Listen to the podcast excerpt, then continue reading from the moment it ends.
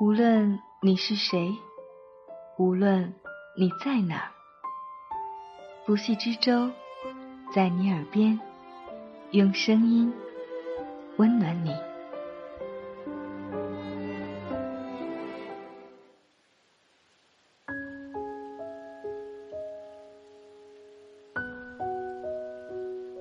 你好吗？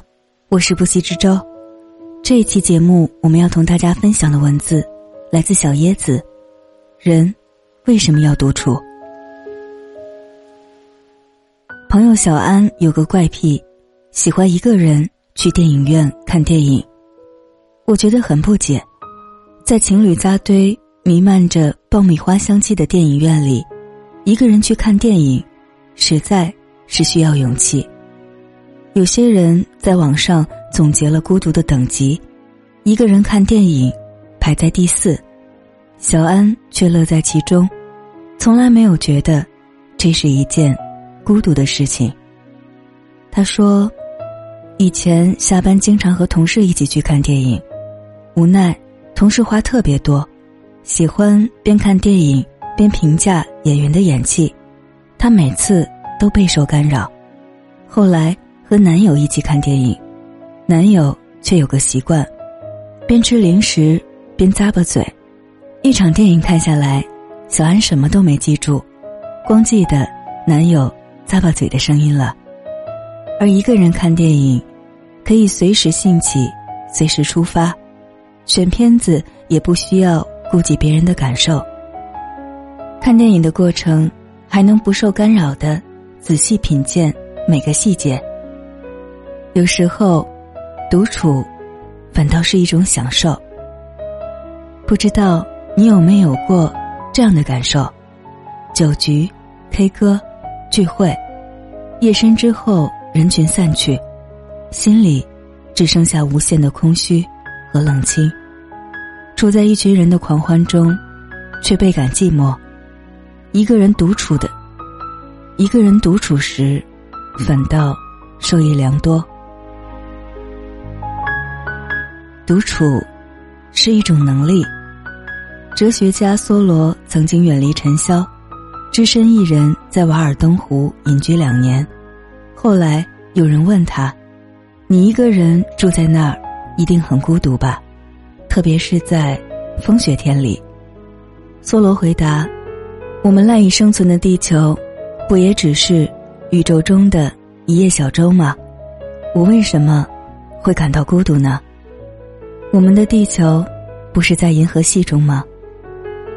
孤独，不能以人与人的空间距离来度量。学生时代的我，总是害怕独处，吃饭、逛街、泡图书馆，甚至上厕所，都一定要拉着别人一起。害怕一个人走在路上时，被人投来异样的目光，那意味着你性格孤僻，人缘差。没朋友，所以很多时候，宁愿在人群中迷失自我，进行一些无意义的活动，也不愿独处。后来我才知道，人们常常误解了独处与孤独的界限，因此将孤独与孤立无援、寂寞无助的状态混为一谈。与自己相处是一种能力，有心理学家就认为。拥有独处的能力，是一个人情感成熟的最重要标志之一。独处，也是一个人最好的增值期。著名作家村上春树很喜欢独处，他每天清晨五点起床，晚上十点之前就寝，过着简素又规律的生活。一天之中，清晨的几个小时是他身体机能。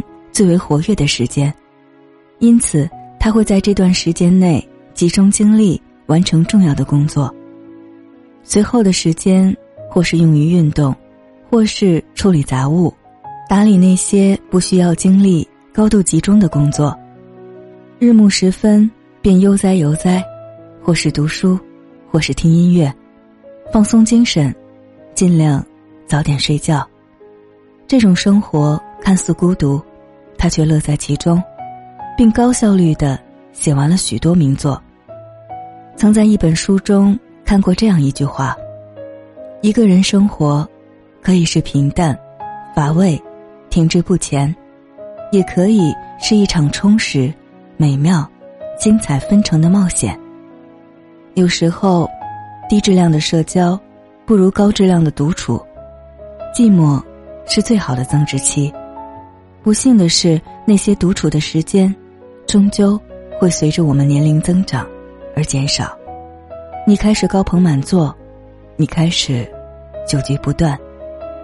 可惜的是，很多人并不知道独处的价值。那些独处的时光，才会让你发光。人，只有学会倾听自己内心的声音，才能活得愈加有深度。利用独处的时间为自己增值，才能把生活的点滴过成诗。一个人的浮世清欢，一个人的细水长流，也很好。